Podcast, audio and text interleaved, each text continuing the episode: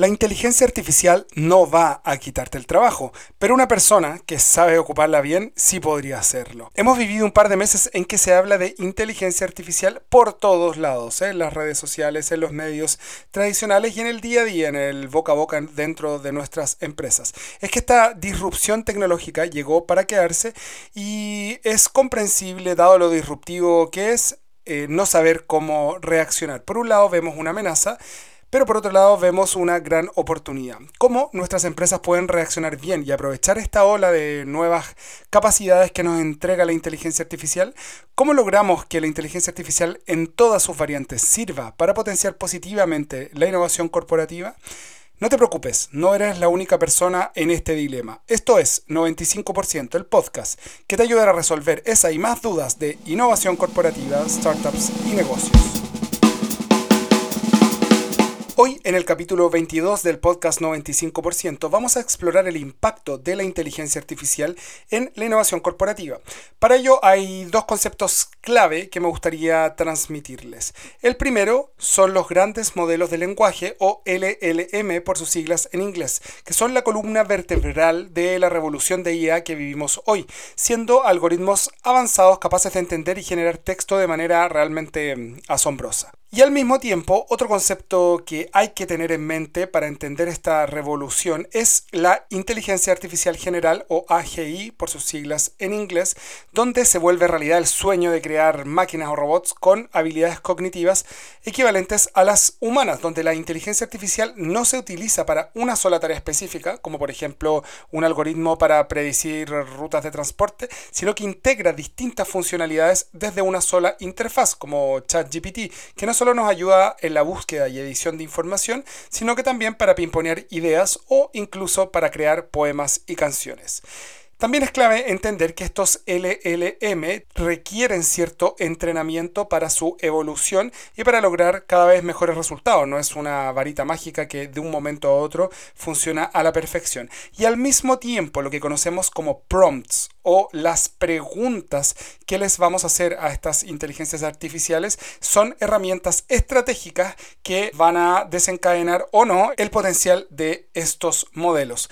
Es decir, mientras mejores preguntas le hagamos a la inteligencia artificial, obviamente mejores respuestas vamos a obtener. Prepárense para este viaje fascinante donde la inteligencia artificial y la innovación corporativa se encuentran para redefinir el futuro de las empresas.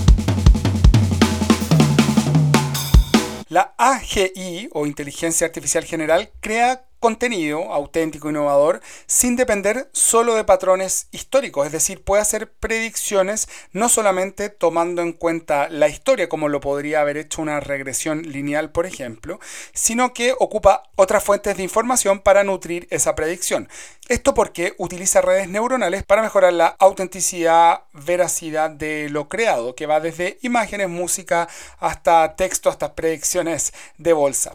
Dado la sofisticación de esta AGI, los empleos de mayor calificación esta vez son más amenazados que en revoluciones laborales anteriores. Esto contrasta con la RPA o automatización de procesos robóticos que ya ha afectado a trabajos menos calificados o más sistemáticos. De esta forma, la adaptabilidad y adquisición de nuevas habilidades por parte de los colaboradores son cruciales para enfrentar estos cambios en el nuevo panorama laboral que se nos viene. Ahora, ¿cómo le impacta a mi empresa la inteligencia artificial directamente? A partir de una breve investigación y de cierta experiencia, recopilé cinco grandes puntos en los que la inteligencia artificial hoy está generando cambios sustantivos dentro de las empresas. Primero, el desbloqueo de una creatividad ilimitada.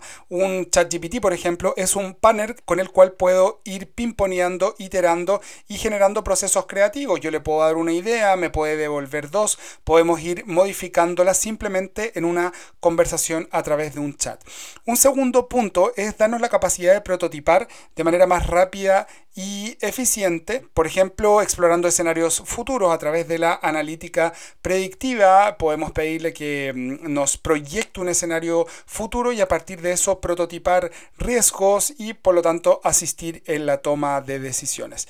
Tercer punto es la creación de contenido, donde podemos pedirle que invente una nueva campaña de marketing que describa los buyer persona o los segmentos de cliente hasta crear muchísimos posts de LinkedIn o Instagram que después yo puedo subir directamente.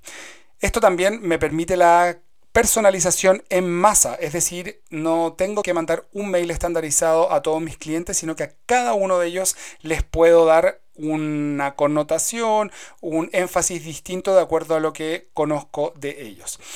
Cuarto punto, el Customer Service, es decir, la mantención o soporte de clientes, donde también puedo generar algún tipo de mm, eh, chat conversacional que me permite analizar de mejor manera lo que el cliente quiere, dando un sistema de soporte 24/7 y mucho más avanzado y sofisticado que los típicos robots de respuesta.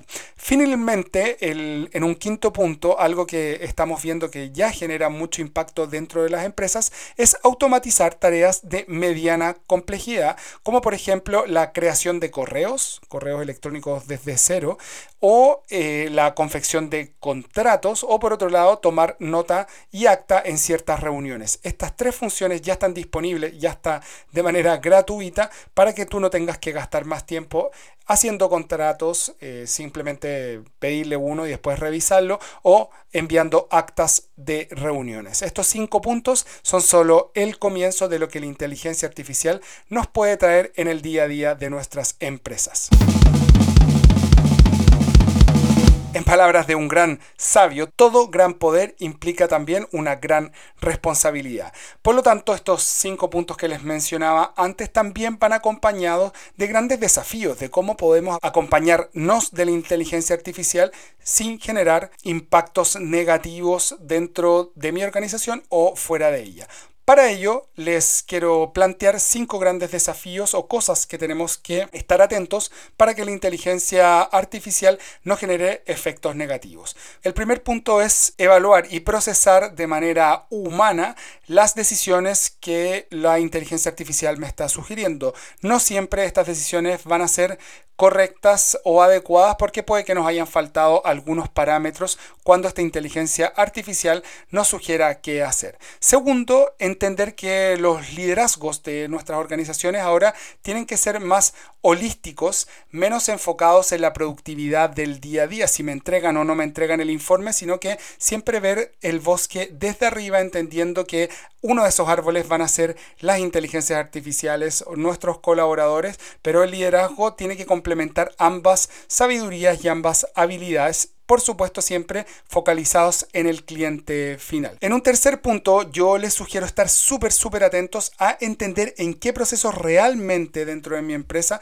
me puede ayudar la inteligencia artificial.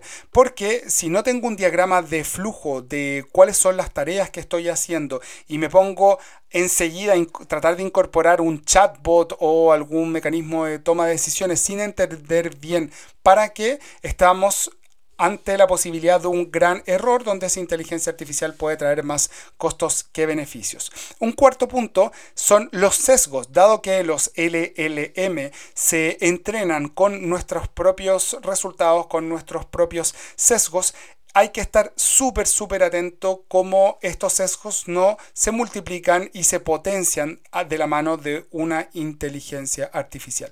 Y por último, lo que hay que tener en cuenta es la ética de, la, de los algoritmos de la inteligencia artificial de qué manera nosotros estamos ocupándolos. El mejor ejemplo y más extremo el día de hoy son los deepfakes, que son la capacidad de hacer imágenes, videos o audios simulando que fuera yo el que estoy haciendo una acción, siendo que yo jamás la he hecho. Es decir, podemos ver videos de personas que pueden parecer muy reales diciendo cosas que jamás han dicho o haciendo cosas que jamás han hecho. Por lo tanto, la ética con la cual usamos esta inteligencia artificial es clave para lograr los objetivos correctos. Como mencionamos al principio, una de las cosas más importantes de hacer al utilizar inteligencia artificial es saber bien qué preguntarles. A buenas preguntas, buenas respuestas. Eso es lo que hoy se conoce como un prompt, la pregunta o la solicitud que le harás directamente a esta inteligencia artificial general como es ChatGPT, BART u otros. El primer tip que les puedo dar es que le den contexto, es decir, que les digan, eres un experto o experta en tecnología con 10 años de experiencia, vives en tal país y te voy a pedir un artículo, por ejemplo, para una revista especializada de tal nombre y que sale en tal momento del año. Eso es entregarles contexto y también incluye entregarle un rol a esta inteligencia artificial general. Segundo, entregar información adicional que puede ser útil, como por ejemplo, estás escribiendo esto en el medio de la pugna tecnológica entre dos grandes empresas. Tercero, entregarle ejemplos de cómo te gustaría que fuera el output. Decir que esperas que te escriba un guion, por ejemplo, para un podcast en el contexto del tercer capítulo que habla de tal y tal cosa, siendo que el capítulo anterior, este fue el guion que se generó. También es importante ser específico, por ejemplo, en la longitud, diciendo quiero que me entregues un texto de una plana, de tantas palabras o de tantos párrafos. Y eso implica que tienes que definir bien el formato en el cual quieres la respuesta. ¿Quieres la respuesta en un poema, en una tabla, en un cuento de ciencia ficción o en un artículo científico? Creo que estos son muy buenos puntos de partida al momento de iniciar esta interacción con inteligencias artificiales generales. Ahora, para que todo esto no quede en la teoría, vamos a invitar a nuestra entrevistada del día de hoy. Adelante, Francisca. Muy bienvenida, Fran, a este capítulo y muchas gracias por estar aquí. Matías, gracias por invitarme, súper entretenido. Desde ya los invito a las preguntas. Yo creo que estamos en la era de las preguntas, Matías. Ya vamos a hablar de eso. Así que ojalá nos lleguen muchas preguntas para poder interactuar más. Excelente, excelente. Bueno, y antes de presentarte, yo quiero presentar una cosa tuya, que eh, la Fran, además de lo seca que es y en lo que trabaja, también fue y me tuvo la paciencia porque fue mi mentora de memoria de título. Eh, entonces algo muy importante para mí también porque hace varios años atrás estuve ahí trabajando harto con ella que me guió, que me orientó. Así que eso también quería hacer el paréntesis muy, muy importante. Yo quería contar esa infidencia, Matías, que era mi compañero de universidad. un poquito más joven, pero súper, súper poquito, porque habíamos hecho la memoria de título y mi tesis doctoral juntos. Así que nada, súper buena Buenísimo. Oye, María Francisca Yáñez, cuéntanos, ¿quién eres y qué haces hoy en Microsoft? Mira, voy a comenzar por lo más importante, Matías, porque además del rol profesional, que, por eso me, invitaste, pero personalmente, bueno, soy mujer, estoy casada, tengo dos niños, eh, súper, súper desafiante, una época de la vida de que son chiquititos, tienen 3 y 6 años. Y en mi vida profesional, en Microsoft soy National Technology Officer para Chile y Argentina, donde me toca conectar, conectar la tecnología de Microsoft y ahora en particular la inteligencia artificial con los desafíos de los países. Ese es mi súper, súper desafío que además me inspira, me encanta, me encanta mi trabajo. Y en conjunto a eso, o como parte de, ese rol, yo participo en AmCham, en la Cámara Chilena Norteamericana de Comercio, en un grupo que me gusta mucho, que es un comité de inteligencia artificial y datos, donde nos, juntamos, nos sumamos finalmente a colaborar a colaborar. Me encuentro ahí con toda la industria tecnológica, con los grandes líderes, y no pensamos en competencia, sino que pensamos realmente en cómo poder eh, contribuir. Y ahí soy cocher del, del comité de Data and AI. Y también algo que no sé cómo me resulta, eh, Matías, de poder combinar todo esto en mi día, pero, pero lo logro. Eh, soy directora independiente. Me encantan los directorios con esta mirada de largo plazo. Entonces combino un poco eh, toda esta gran ola, la potencia, la tecnología, la inteligencia artificial también a nivel de los gobiernos corporativos con los directorios. Eso te puedo contar un poquito de mí, Matías. Oye, tremenda, tremenda pega, además de que comparte, eh, bueno, de, empresas, de directora, de, o sea, eh, creo que esta polinización cruzada es súper necesaria para hoy, porque en el fondo uno no se encasilla en tu propia cajita, sino que vas creciendo en otras cajitas, compartiendo y aprendiendo de otras. Entonces, justamente este podcast está enfocado a los innovadores corporativos que hacen mucho eso, que, que se tienen que juntar con las áreas de finanzas, con las áreas operativas, con los startups del ecosistema, entonces están todo el rato conectándose. Y ahí sin duda, o sea, no sé cuál será la, figura del año de la revista Times de este año, pero ChatGPT eh, eh, sin duda podría ser un candidato importante. Entonces, esta influencia y esta gran ola de algo que se masificó de manera muy power durante este año, sin duda influye en los procesos de las corporaciones.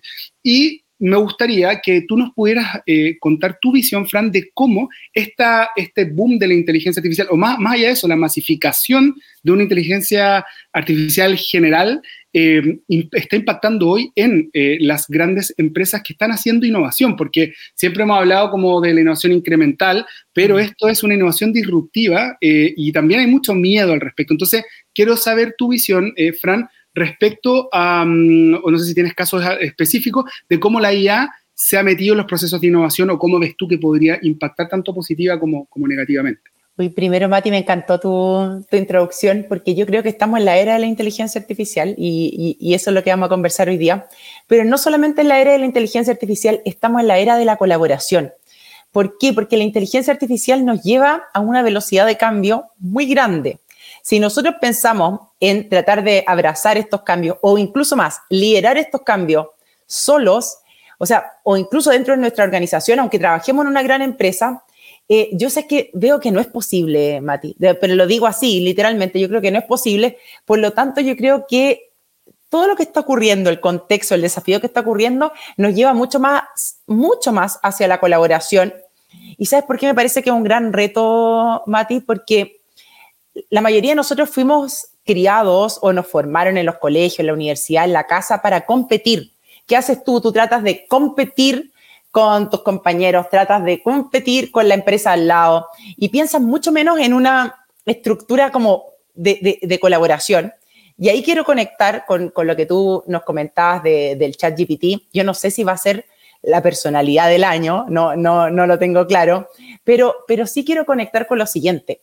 Estamos, GPT, el chat GPT está cumpliendo un año, cumpliendo un año. Y eso desencadenó una cantidad de cambios impresionantes. Pero quiero decir que hay una cosa que se mantiene en todos esos cambios o en esos anuncios que hacen las distintas empresas tecnológicas o productivas o startups, que creo que es lo que, lo que mencionaba anteriormente, es la colaboración.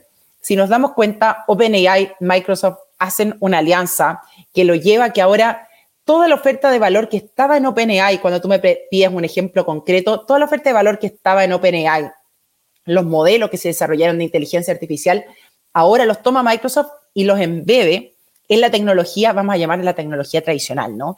Todos conocemos y hemos trabajado en algún momento en nuestra vida con Excel, con PowerPoint, con Word, respondiendo emails, qué sé yo, videoconferencia. Bueno, toda esa tecnología, digamos, tradicional que ya hemos conocido por un tiempo, va a estar embebida con inteligencia artificial en este modelo, que de hecho ya está, está disponible desde noviembre de este año, en un modelo que se llama copiloto, Mati, o copilot en inglés. ¿Qué quiere decir? Que la inteligencia artificial viene como a potenciar o complementar nuestras capacidades. Entonces, bueno, concretamente, fíjate el gran cambio que ha pasado, Mati. Desde un anuncio de Copilot, ok, un nuevo chat que hemos estado jugando durante este primer año, ¿no? Hemos estado viendo cómo le sacamos valor a que ahora esos modelos que desarrolló OpenAI, gracias a una alianza colaborativa con Microsoft, vienen y alimentan una tecnología que ya hemos estado usando durante algunos años, pero ahora esta tecnología tiene un copiloto que te ayuda a ser más productivo, a liberar tiempo. Y es una cosa muy interesante, dado quienes nos escuchan en este podcast, a tener más tiempo para innovar, para ser creativos, para pensar, para crear esta alianza.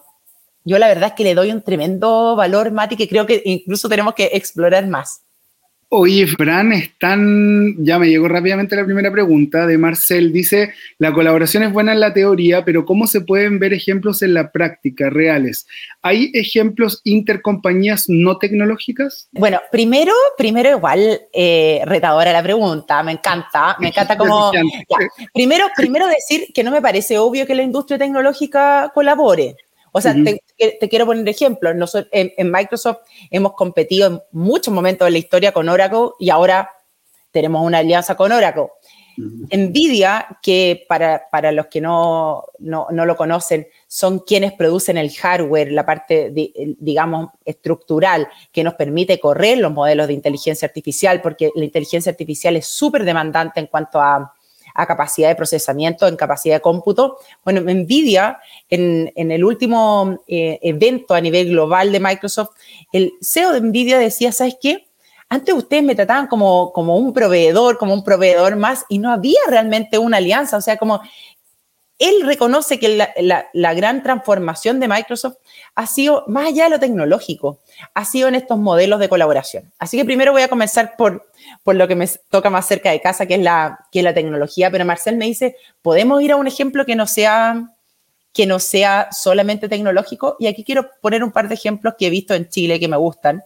Mira, el poco tiempo que se lanzó ChatGPT a nivel global, eh, se publicó una noticia muy positiva, en mi opinión, del Ministerio Público. El Ministerio Público de Chile había hecho una alianza con universidades en Chile también para crear un, un detective, el detective Heredia, que le ayuda a los fiscales a analizar información disponible de manera masiva y pública para complementar sus investigaciones.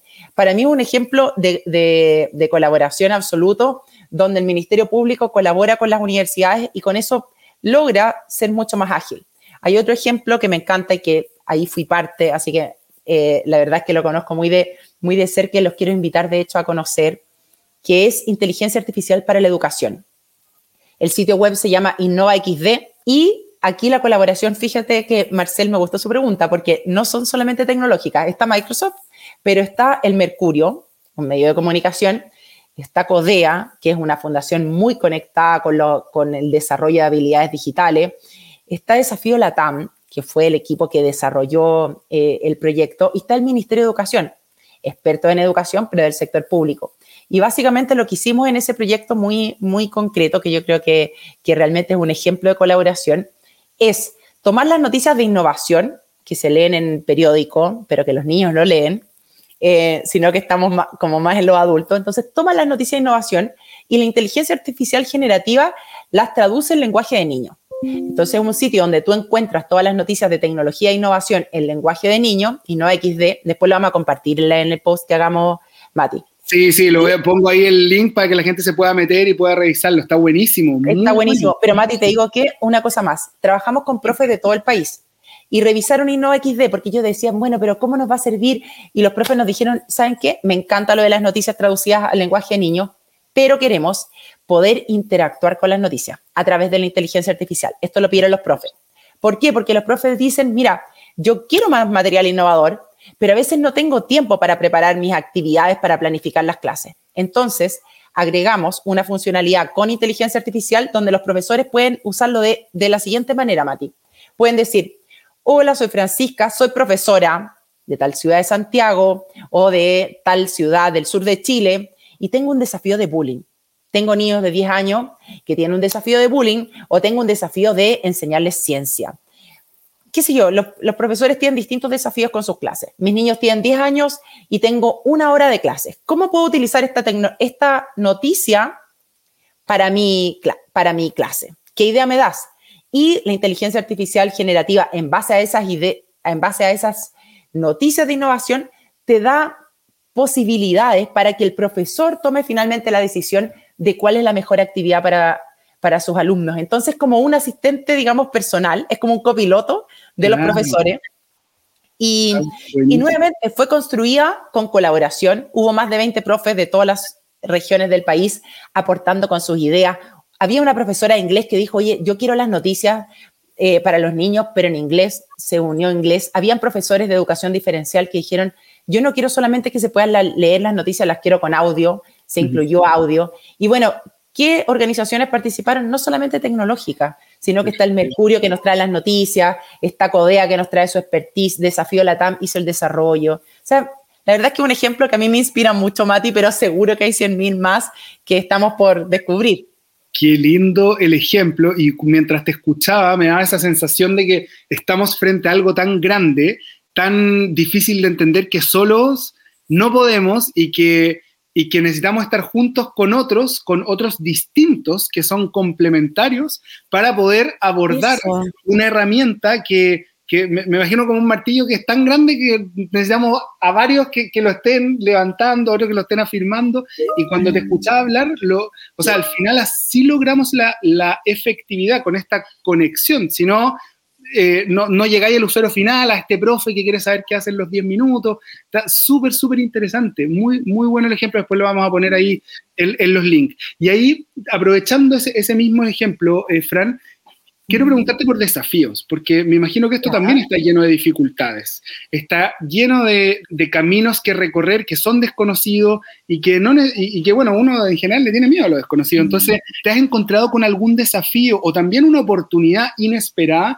en este proceso de colaboración y de integración de inteligencia artificial en, gente que tal vez lo está viendo por primera vez, que tal vez lo ve con un poquito de susto, con un poquito de respeto, no sé, ¿algún desafío u oportunidad que te hayas encontrado en ese proceso? Mira, desafíos muchísimos, sin duda, pero, pero quiero destacar un par y en base no solamente a mi percepción, sino que cómo he, ido construyendo esta experiencia personal, pero con algunos estudios globales que creo que, también nos ayudan y estudios nacionales que nos ayudan a tener luces más concretas. Por ejemplo, en el caso de Chile, hicimos un estudio también en empresas em, de todas las regiones del país y de distintos sectores económicos que nos permitieron dos cosas. Por un lado, ver la mayor expectativa como beneficio de la inteligencia artificial para los trabajadores en Chile para los líderes organizacionales y también para los trabajadores está en la productividad. O sea, como se, identifica, así como, ¿cuál es el beneficio que tú esperas como resultado de la inteligencia artificial? Productividad, pero con mucha claridad en el caso de Chile. Y si lo comparo con a nivel global, esto, esto es muy marcado y probablemente esto se deba a una oportunidad y al mismo tiempo un desafío. Mati, me encanta esta dualidad que tú das, porque Chile no ha podido mover la aguja de la productividad en los últimos dos décadas. Entonces, imagínate, si no aprobamos, en mi opinión, si no aprovechamos esta ola de inteligencia artificial, ¿qué otra oportunidad tan grande como esta vamos a tener? O sea, yo creo que hay, el tema de productividad. Pero al mismo tiempo y al mismo estudio que hicimos aquí en Chile, que lo replicamos a nivel, que lo replicamos de, nivel global, que se llama World Trend Index, que es un, trabajo que hacemos con las tendencias globales del trabajo, eh, nos muestra que eh, los trabajadores en Chile reconocen la necesidad y las ganas de aprender. Eh, esto lo voy, a, lo voy a combinar con otro, con otro estudio que hizo el IDC, que es típica consultora eh, tecnológica conectada con negocio, donde le preguntaba a los líderes de las empresas cuál es la principal eh, stopper o, o, barrera para adoptar inteligencia artificial hoy día en las empresas, y esto a nivel global. Pero número uno, número uno como stopper es la capacidad de los equipos, o sea, es decir, si nosotros estamos o no estamos preparados. Si me preguntas así como la el gran desafío que tenemos que abordar eh, en conjunto, en colaboración todos y hacernos nosotros. No, es como que nuestro jefe o recursos humanos nos manden a un curso. No, yo creo que nosotros, cada uno se tiene que hacer eh, también parte activa, activa y de manera como despertando nuestra curiosidad para poder aprender, porque son otras skills las que necesitamos, Mati. Y me quiero concentrar mucho en lo que nosotros podemos hacer desde desde nuestras organizaciones y desde las empresas, porque también hay un carril en paralelo que se está trabajando también a nivel sector público, privado, academia, que es todo lo regulatorio, ¿cierto? Esa parte también es, también es un gran desafío. Me parece, me parece que Chile está tomando un rol muy relevante en la región, de manera colaborativa también, y hemos estado en todas las declaraciones multinacionales, pero, pero, eh, si bien veo que Chile está muy bien posicionado para la discusión regulatoria, veo que Chile tiene un poco más de gap, digamos, o estamos con una velocidad menos, menos atrevida eh, en cuanto a la ejecución. O sea, más casos de uso. Yo les contaba Innova XD, les contaba el detective Heredia del el Ministerio Público. Esos casos tienen que explotar, Mati. ¿Cómo los que nos están escuchando hoy día encuentran al menos un caso de uso que les haga sentido y vayan sumando más personas en su organización? O sea, Existen muchos casos de uso, pero vamos encontrando esos que generan más valor. Creo que eso, eso es lo que hoy día, si tú me preguntas hoy día, diciembre, inicio de diciembre, eh, ¿qué es lo que estoy viendo en Chile? Yo creo que eso es lo que nos tenemos que poner como a remangarnos todos y encontrar esos casos de uso. Oye, me, me, diste el pie para mi próxima pregunta, así derechito, porque en estos casos de uso, y sobre todo en innovación corporativa, todavía hay como esta falta de entender cuál es la herramienta para mí, sobre todo en temas de productividad, que tú lo mencionaste, Fran. Entonces, no sé, nosotros, por ejemplo, en Social ocupamos Tactic para las minutas de las reuniones, entonces te tira automáticamente las minutas de las reuniones sin tener que escribirlo. Tú mencionaste el Copilot, que le pega a, a Excel, PowerPoint, o sea, entonces, ahí mi próxima pregunta está relacionada en herramientas prácticas, sobre todo a nivel corporativo, que tú veas que pueden ayudar, puede ser aumentar la productividad u otro valor, otro superpoder en el fondo que te va a dar la, inteligencia artificial. ¿Hay alguna área específica donde que haya demostrado ser especialmente transformadora puede ser a nivel Chile, a nivel Latinoamérica, a nivel corporativo con la inteligencia artificial, hay algo que tú decís, esto jamás va a volver a ser igual porque aquí la IA, chum, le, pegó y, cambió todo. Bueno, te puedo dar vuelta a la pregunta, Matías. A mí me cuesta pensar en un área. Por favor. Me, me, cuesta pensar en un área que no va a ser tocada. La verdad es que la pienso al revés. O sea, como cuando hablaba de esta, de, de esta nueva propuesta de valor que es Copilot, no es solamente para Excel, PowerPoint, es para toda la tecnología de Microsoft. Por ejemplo, las personas que se desempeñan en ciberseguridad tienen ciertos eh, servicios de Microsoft que han utilizado hasta ahora. Bueno, toda esa tecnología ahora está embedida con, con inteligencia artificial, es decir, la forma en que vamos a interactuar con la tecnología va a ser el lenguaje natural. Por lo tanto, igual hay una llave, Mate, aquí, hay una llave que es el lenguaje. Nosotros somos ingenieros, ya contábamos que nos conocimos en la universidad. Eh, yo sinceramente nunca le había tomado tanta importancia al lenguaje y la comunicación como ahora, porque pensemos esto, si no somos capaces de delegarle a la inteligencia artificial con la precisión que se necesita o con la resiliencia también que tenemos que tener, porque si no obtenemos una respuesta buena al principio, quizás hay que volver a preguntar, hay que pedir de otra manera.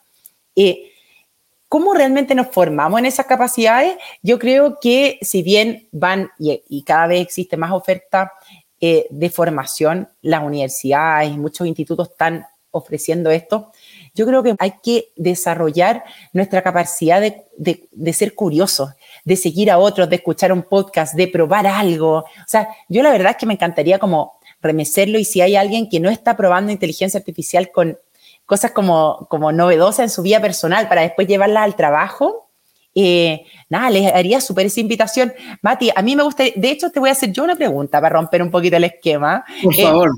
Cuéntanos un caso, si es que tú has usado en, en, tu vida personal, algún caso entretenido de cómo has usado inteligencia artificial. Mm.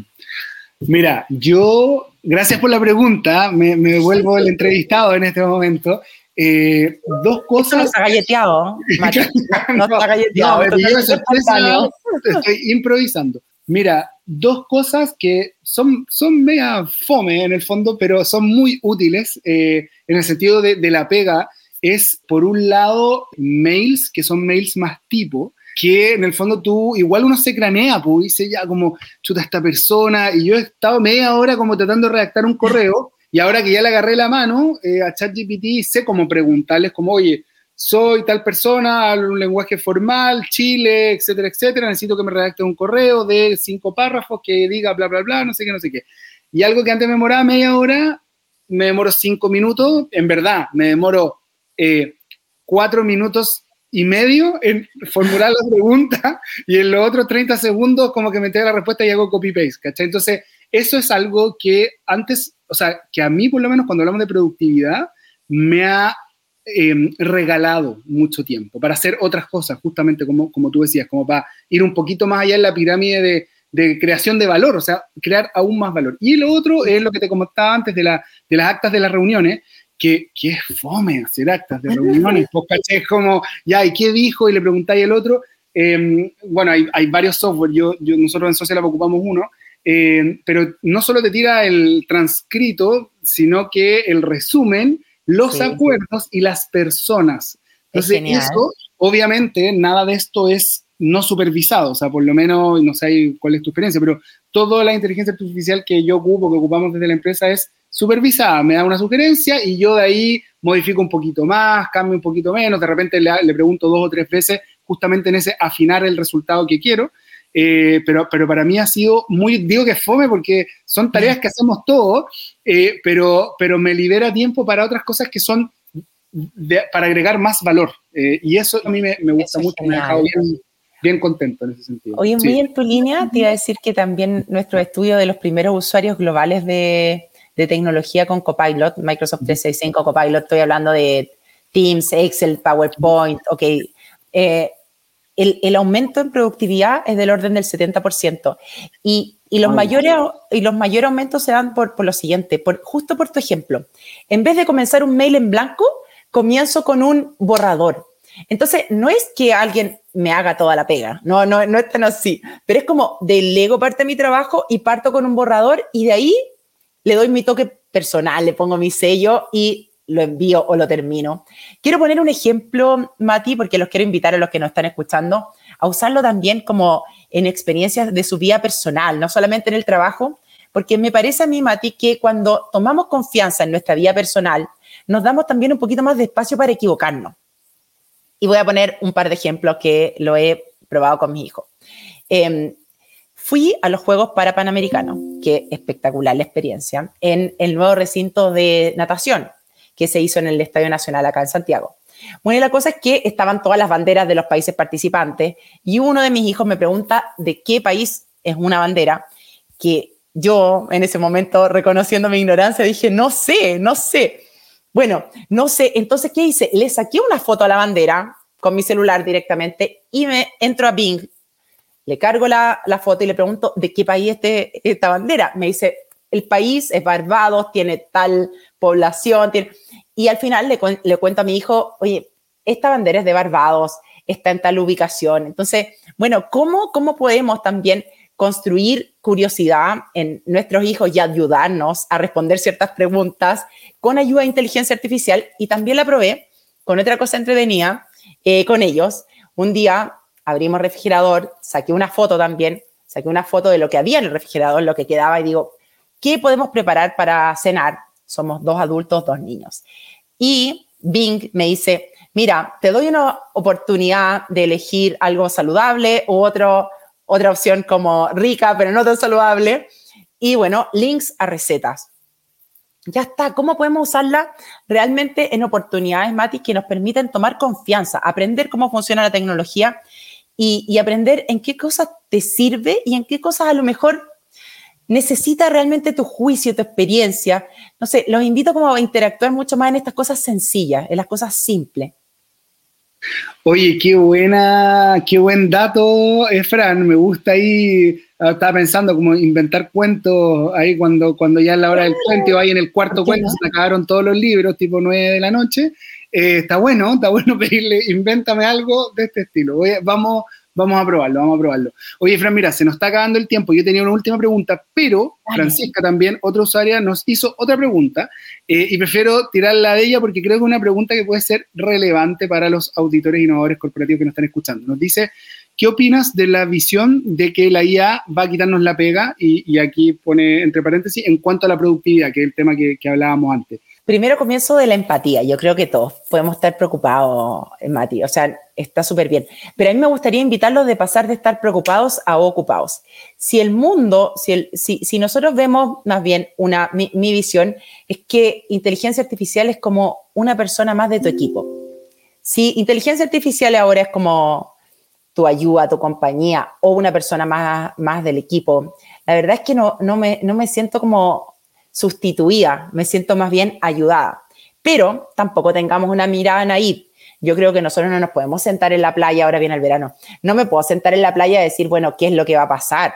Creo que tenemos que ser como un poquito más activos también y decir, bueno, ¿qué hago para que la inteligencia artificial potencie mi trabajo, potencie mis habilidades y así ser protagonista? Y quiero conectar, sí, eh, Francisca, me encantó pregunta. Esta, esa era mi visión, pero también me quiero conectar con algunos estudios que yo creo que son súper difíciles de pronosticar en el futuro, pero el World Economic Forum habla de que si bien se van a destruir trabajos, se van a crear mucho más trabajos que los que se van a destruir. Pero ¿cuál es el reto, Mati? Y por eso me encanta nuestra, nuestra audiencia de los, de los innovadores corporativos. El reto es que esta distribución de trabajos nuevos y los trabajos que se van a terminar no va a ser homogénea en el mundo. O sea, de nuevo, nosotros como país, como, como sociedad, los que trabajamos, los que están estudiando, no podemos sentarnos en la playa, o sea, esperar qué es lo que va a pasar, porque el impacto de la inteligencia artificial no va a ser homogéneo en el mundo. Yo creo que no podemos tener esa mirada como más naive. Tenemos que tener una mirada mucho más activa, como realmente somos protagonistas. Esa sería mi invitación. Oye, te quiero dar las gracias, María Francisca Yáñez, National Technology Officer para Microsoft, madre de dos, entre muchas otras la Fran que nos contaba al principio, por tu conocimiento, por tu know-how y por todos los aprendizajes que estamos transmitiendo a estos innovadores corporativos. Gracias, Mati, por la invitación y yo creo que quedamos conectados, especialmente en LinkedIn me encuentran, siempre estoy como publicando algún material que me parece relevante y me encanta que me hagan preguntas, comentarios, porque aprendo mucho, mucho de esas preguntas. Así que quedamos conectados, Mati. Muchas gracias. Excelente. Un abrazo, Frank, que estés muy bien. Chao, chao. Chao, chao. Para terminar, les quiero recordar que no tengáis miedo de mirarlo a él, a ella, a ella o como quiera que queramos llamar a las inteligencias artificiales. Los invito a experimentar en los distintos formatos que existen, ya sea los chats conversacionales, em, software que permiten crear imágenes, entre otros. ¿Para qué? Para que puedan entrenarse ustedes mismos en el uso de inteligencia artificial haciendo buenas preguntas. Existen un montón de herramientas gratuitas de IA que pueden ser utilizadas hoy para distintos propósitos. No tengan miedo porque recuerden, no es la inteligencia artificial la que nos puede quitar el trabajo, sino que personas que la utilizan bien. Muchas gracias por escuchar, soy arroba Matías Rojas de Luca y estoy aquí para recopilar y difundir experiencias de innovación. Y recuerden, no existen recetas para emprender ni para innovar, sino que es un camino a descubrir desde la práctica. Mi misión es darte herramientas para que puedas recorrerlo de la mejor manera posible. Todo esto desde experiencias reales vividas en más de 13 años de recorrido en el mundo de la innovación. Feliz de escuchar toda la retroalimentación, felicitaciones, críticas o complementos en el posteo de LinkedIn correspondiente a este capítulo. Ojalá puedan ponerle like y seguir el podcast para ayudarme a llegar cada vez a más personas. Hasta la próxima.